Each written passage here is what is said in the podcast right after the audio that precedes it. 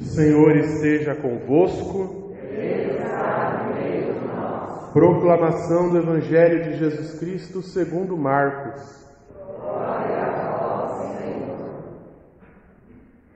Alguns dias depois, Jesus entrou de novo em Cafarnaum. Logo se espalhou a notícia de que ele estava em casa. E reuniram-se ali tantas pessoas que já não havia lugar, nem mesmo diante da porta. E Jesus anunciava-lhes a palavra. Trouxeram-lhe então um paralítico, carregado por quatro homens. Mas não conseguindo chegar até Jesus por causa da multidão, abriram então o teto, bem em cima do lugar onde ele se encontrava. Por essa abertura, desceram a cama em que o paralítico estava deitado. Quando viu a fé daqueles homens, Jesus disse ao paralítico: Filho, os teus pecados estão perdoados. Ora, alguns mestres da lei que estavam ali sentados refletiam em seus corações: Como este homem pode falar assim? Ele está blasfemando. Ninguém pode perdoar pecados a não ser Deus.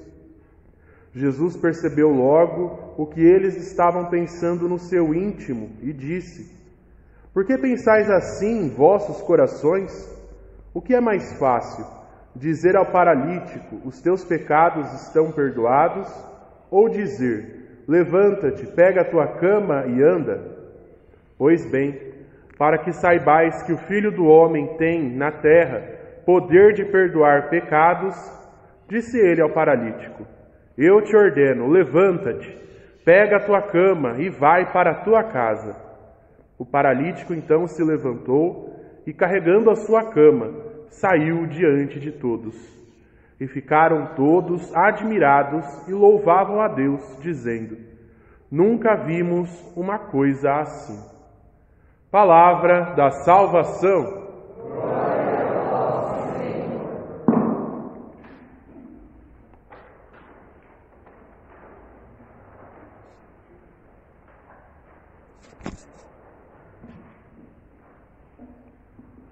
Quero agradecer a presença do Padre Eduardo, recém-ordenado, tem um ano de padre, né? Pelo menos eu estava conversando ali na sacristia. Que Deus abençoe o Senhor e que já nesse início do seu sacerdócio o Senhor possa dar todos os frutos necessários.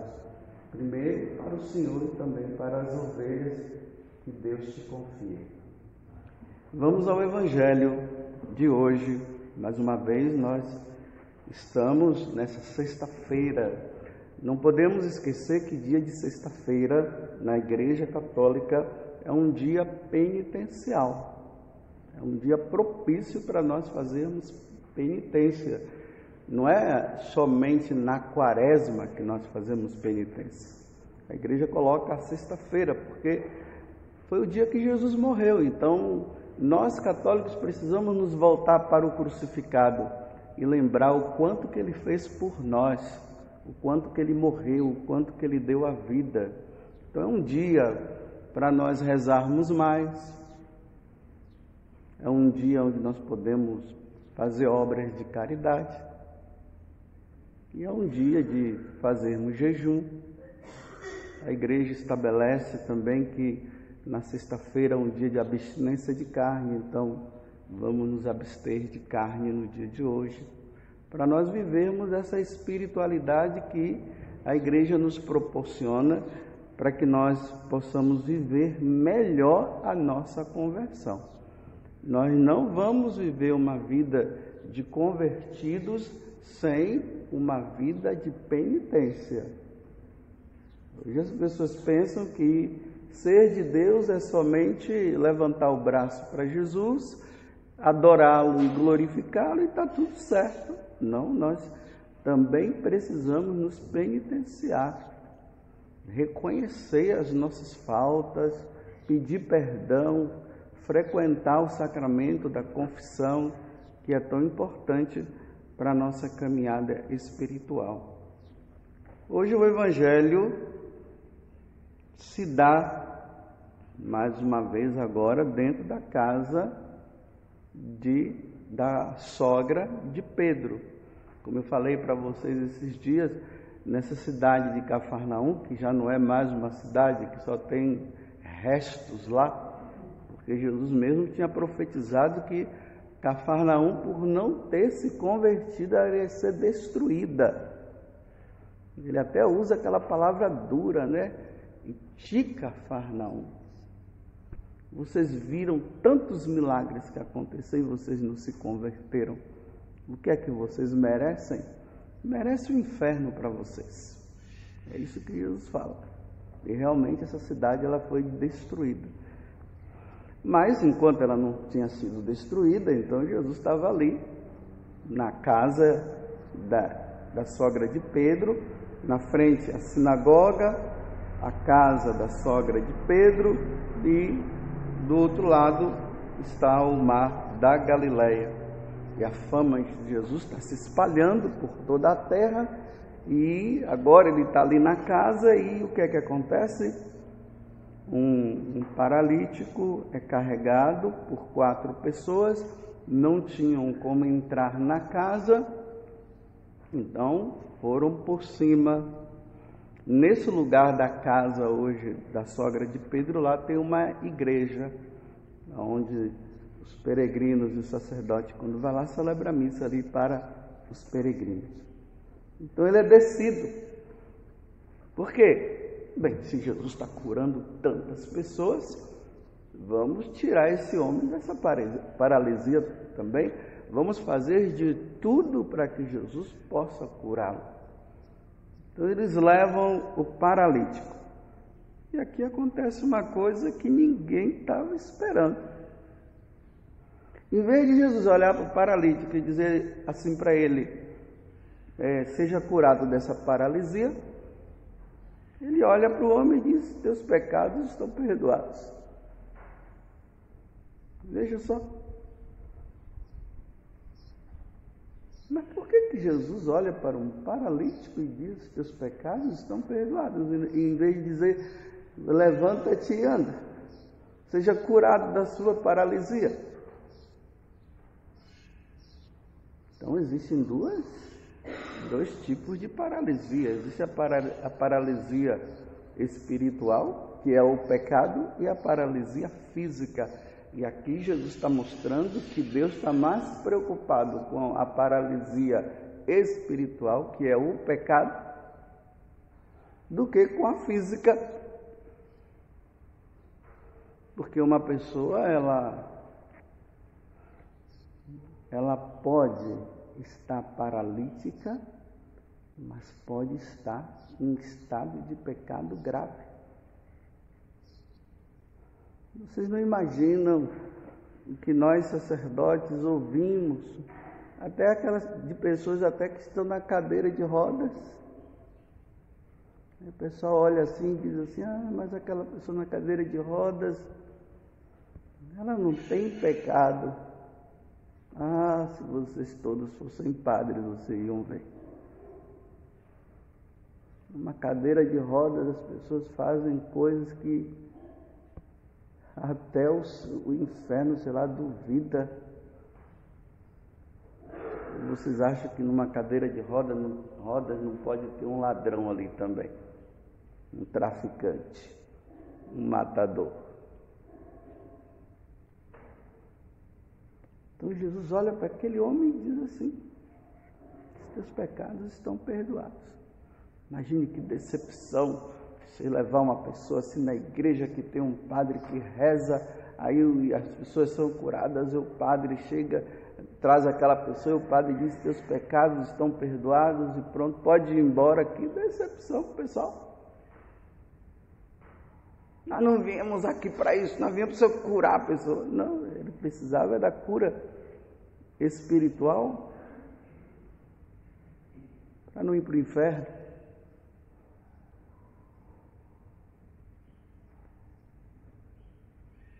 Muitas vezes as pessoas estão atrás de curas física, mas não procura a cura espiritual. Não se confessa, não busca o perdão dos pecados e vai vivendo a sua vida aí de qualquer jeito. E aí eles começam a brigar ali com Jesus. Como pode ser uma blasfêmia? Como é que pode um homem perdoar pecado dos outros e tal? Aí agora Jesus disse: então tá bom.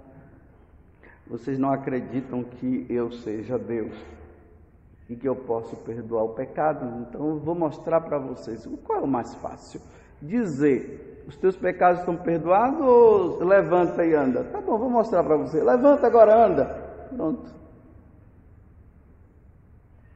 Porque se não houvesse aquele questionamento, aquele homem ia voltar em cima da cadeira ou da cama, com os pecados perdoados. Porque nem todas as pessoas foram curadas. Lá fala que muitos foram, não foram todos. Lá na aparição de Fátima, na última aparição, Aí o pessoal ficava pedindo para Lúcia, né? Levar os pedidos e muitas pessoas pedindo curas e curas e curas. Aí quando Nossa Senhora apareceu, aí Lúcia apresentou para ela um perfume, né, que uma pessoa tinha mandado para dar para Nossa Senhora. Nossa Senhora disse: "Aqui no céu a gente não precisa de perfume não". Falou assim, com toda a seriedade, a gente precisa de perfume não. Aí depois ela disse: Olha, tem muita gente pedindo cura dos seus doentes, para os seus doentes. Aí Nossa Senhora diz: Uns serão, outros não. Outros precisam se emendar. Na linguagem portuguesa de Portugal, precisam mudar de vida.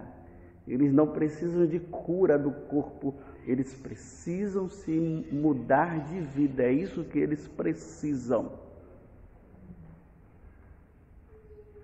Às vezes a gente procura Deus somente para as coisas materiais e não espirituais.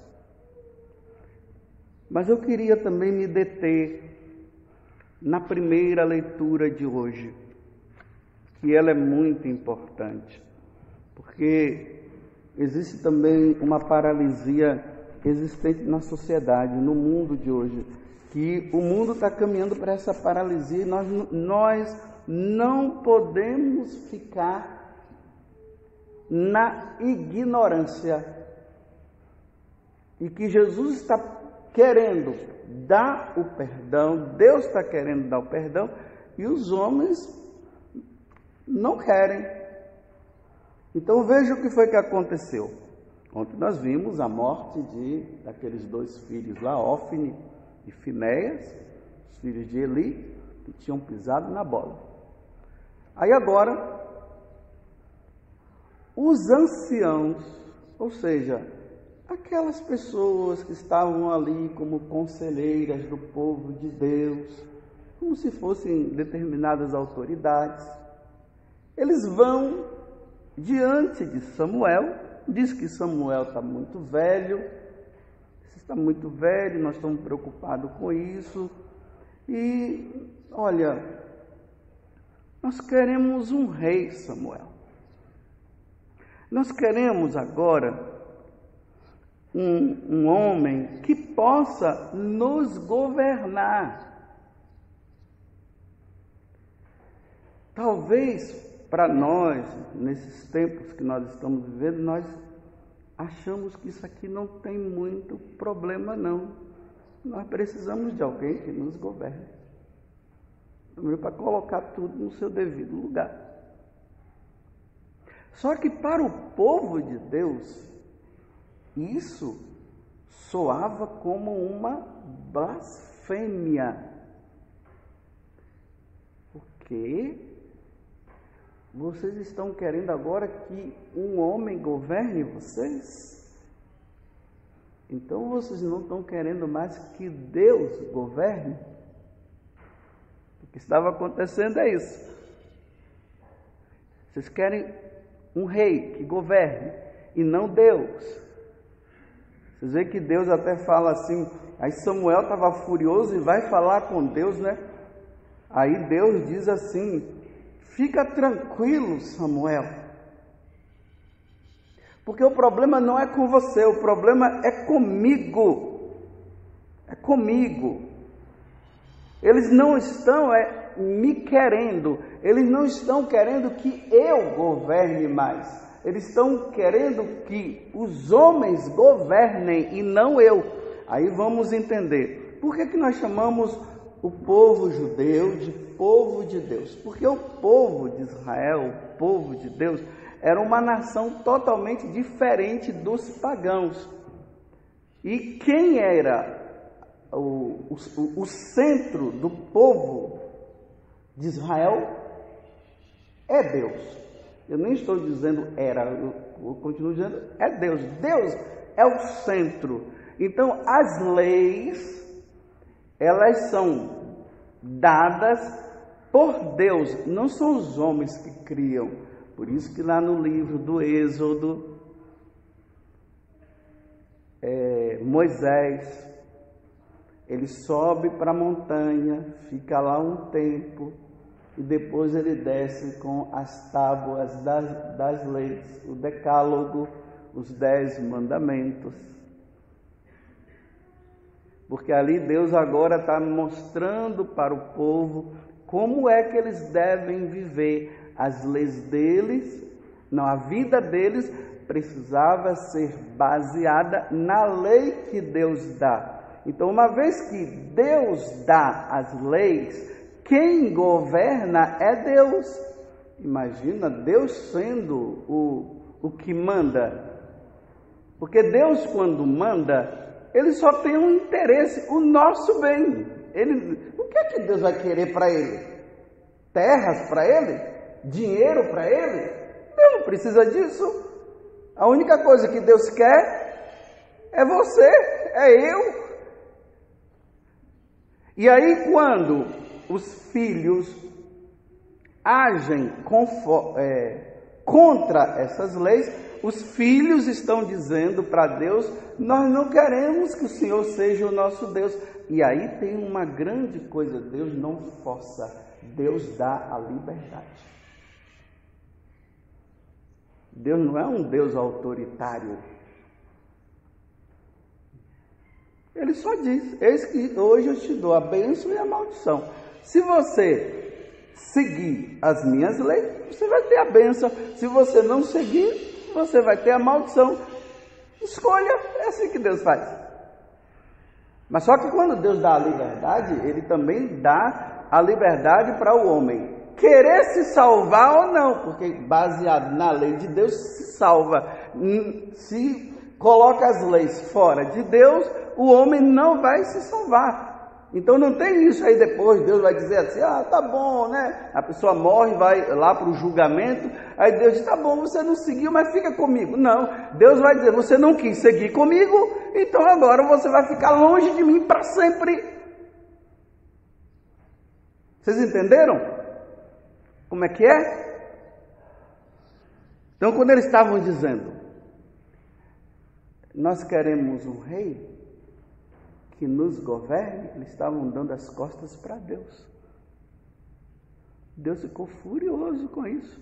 Mas Deus disse: então tá bom, vocês querem? Olha a liberdade que Deus dá. Vocês querem assim, tudo bem, assim será. Aí, aí vocês veem aqui que Deus começa a falar as coisas, né? Deus vai falando, faz isso, agora vocês vão fazer isso, vão fazer aquilo, e as coisas parece que não estavam tão assim boas, não, né?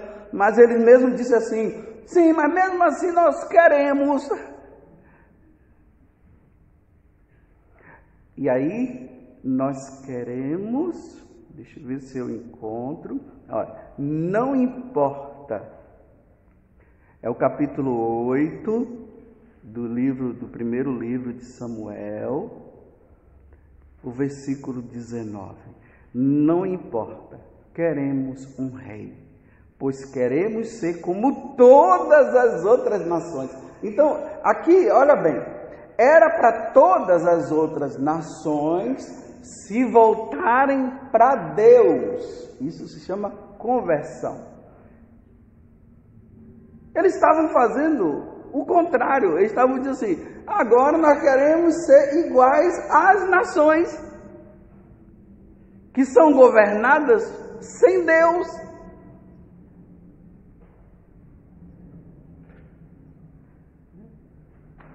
Não importa, queremos um rei, pois queremos ser como todas as outras nações. Aí Deus diz: então tá bom, faz-lhes a vontade. Fala para eles, Samuel, nós vamos dar um rei para eles. E aí que vem Saul, só dá problema, aí vem o outro, só dá problema, vem outro, só dá problema.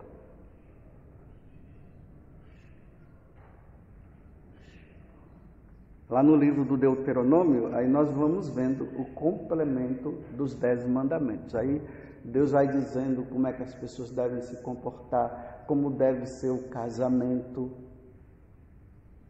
como deve ser isso, como deve ser aquilo, as repartições de bens, como deve ser tudo, está tudo lá. Então o povo de Deus era, era é assim que eles eram governados.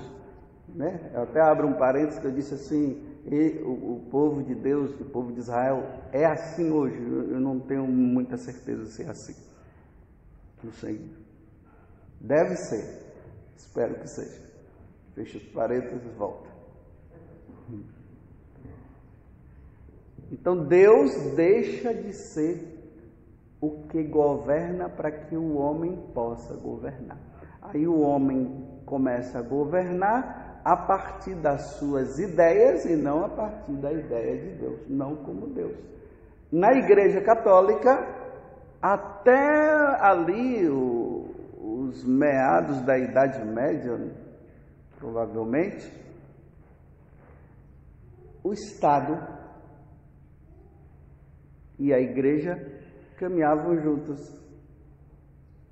Por isso que tinha o rei e o papa como se fosse assim: o Papa cuidava das coisas espirituais e o rei das coisas terrenas, mas eles estavam em comunhão, porque as leis estavam baseadas na lei divina. Por exemplo, ali por volta do século VIII, Carlos Magno foi um grande rei. E ele veio lá dos povos germanos ele foi coroado pelo Papa. E aí a igreja deu uma caminhada muito grande porque caminhavam juntos.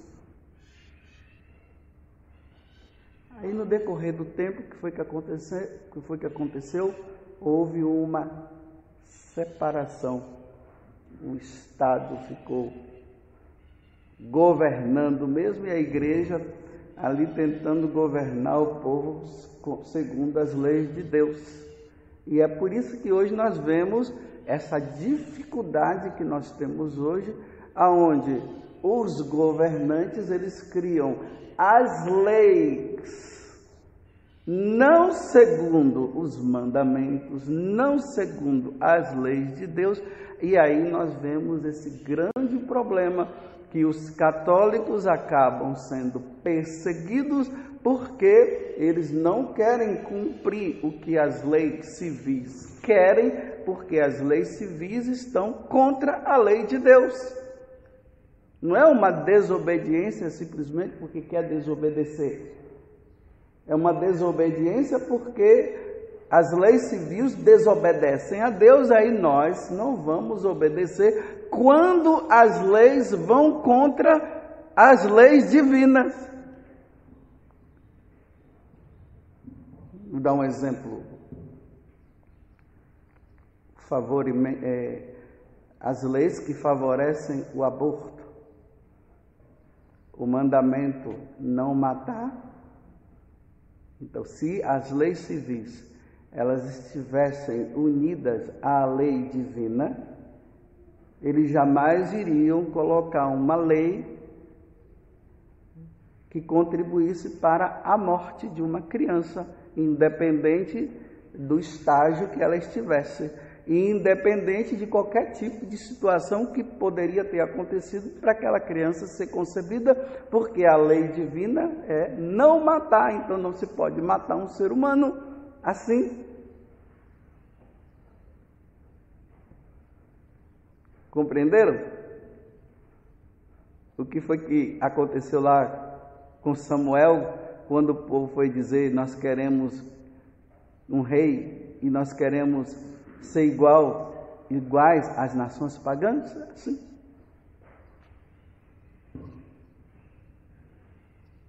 Então, quando as nações elas não querem governar segundo a lei divina, há um rompimento com Deus.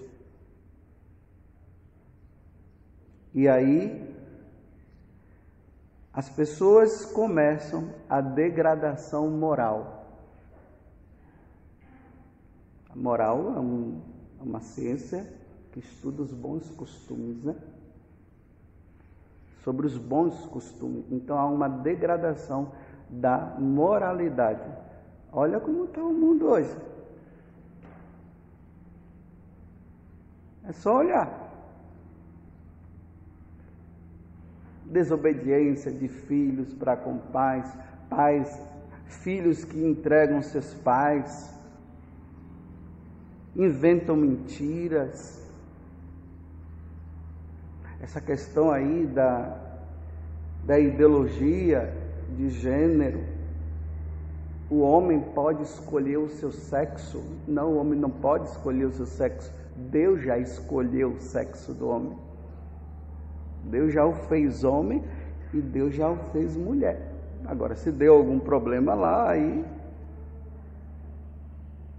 é preciso olhar para Deus e pedir Deus força para não se deixar levar pelas tendências que vão contra a natureza.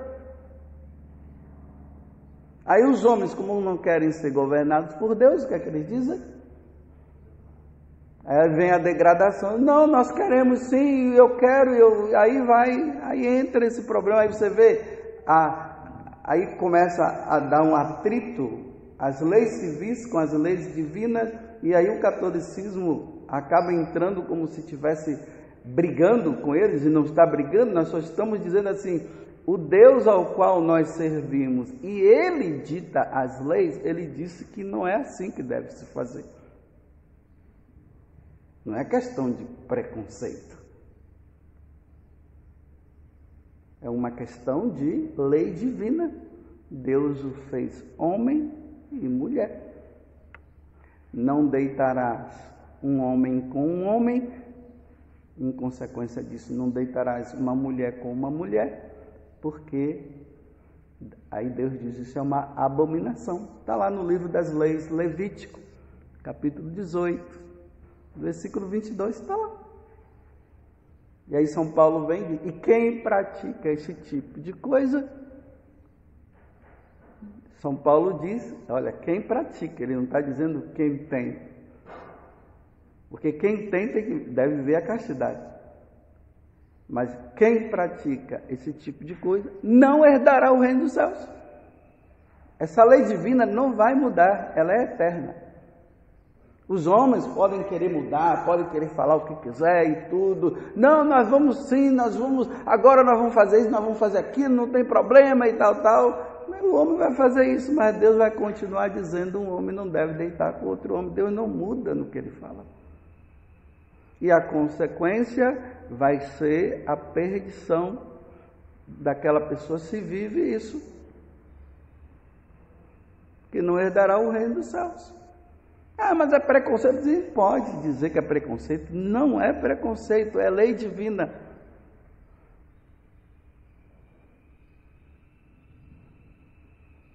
É lei divina. Não vai mudar. Humanamente, eu, eu queria que isso mudasse. Humanamente, né? Estou falando humanamente. Vocês entendam muito bem. Humanamente, eu, eu poderia, vou mudar agora a palavra, senão o pessoal vai começar a ficar falando um monte de coisa aí, que não é.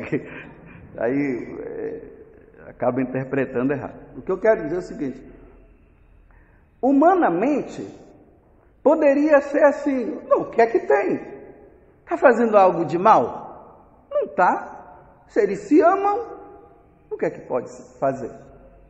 Que eles vivam assim, humanamente.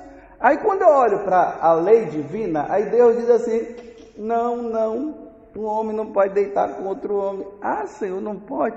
Mas, Senhor, mas eles se amam. Não, mas eu, tô, eu não criei o homem para deitar com outro homem. É um homem com uma mulher, uma mulher com um homem. Ah, então tá bom, agora eu entendi, Senhor. Então a partir de agora eu discordo também. É assim. Simples assim. Porque quem é que manda em nós? Deus. Quem foi que nos criou? Deus.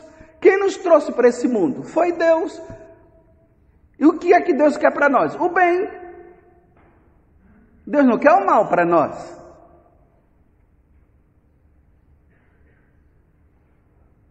Ainda mais que quando um homem com uma mulher se relaciona é para procriar, não é só para ter prazer. A finalidade é a procriação. Um homem com homem vai procriar o quê? A mulher com a mulher vai procriar o quê? Então o homem entra numa degradação humana. Então, para nós católicos, nós não podemos aceitar. Por, quê? Por que, que nós não podemos aceitar? Porque Deus não aceita. Agora, se os pagãos, aqueles que não acreditam em Deus, aqueles que já renunciaram ao catolicismo e renunciaram às Sagradas Escrituras, eles querem viver, aí o que é que Deus diz? Sejam livres para viverem, mas saibam que a recompensa terá.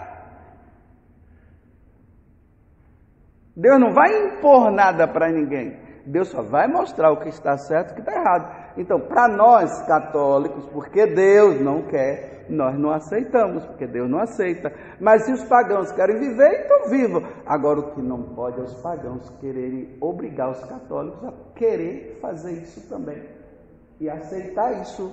Aí os católicos vão dizer: meu irmão, você é livre para você viver o que você quiser viver mas nós não aceitamos porque Deus não quer. É só por isso, é porque Deus não aceita. Mas nós cremos em Deus. Eu também creio. É, então você crê em outro Deus, não no que eu creio. Então o seu Deus é o seu Deus permite, o meu Deus não permite. E sabe por que ele não permite? Porque lá no livro de Levítico, no capítulo 18, versículo 22, está dizendo isso.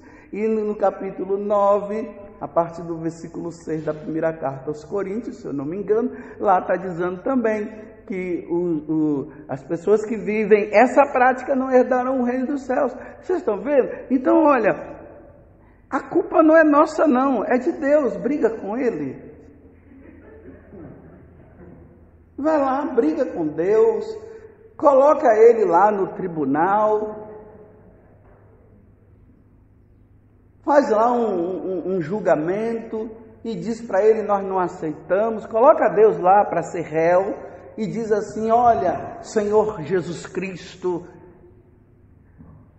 porque você não é Senhor nada nosso, nós não aceitamos. Você fica dizendo para esse povo aí que fica tudo é, seguindo você, nem chama de Senhor, porque para eles não é Senhor, fica seguindo Ele, e eles ficam só obedecendo, e nós criamos umas leis, e nessas leis nós estamos dizendo que é permitido sim se fazer isso, é permitido o aborto, é permitido a ideologia de gênero, é, é permitido isso, é permitido aquilo, e nós estamos aqui te julgando, você vai continuar fazendo isso?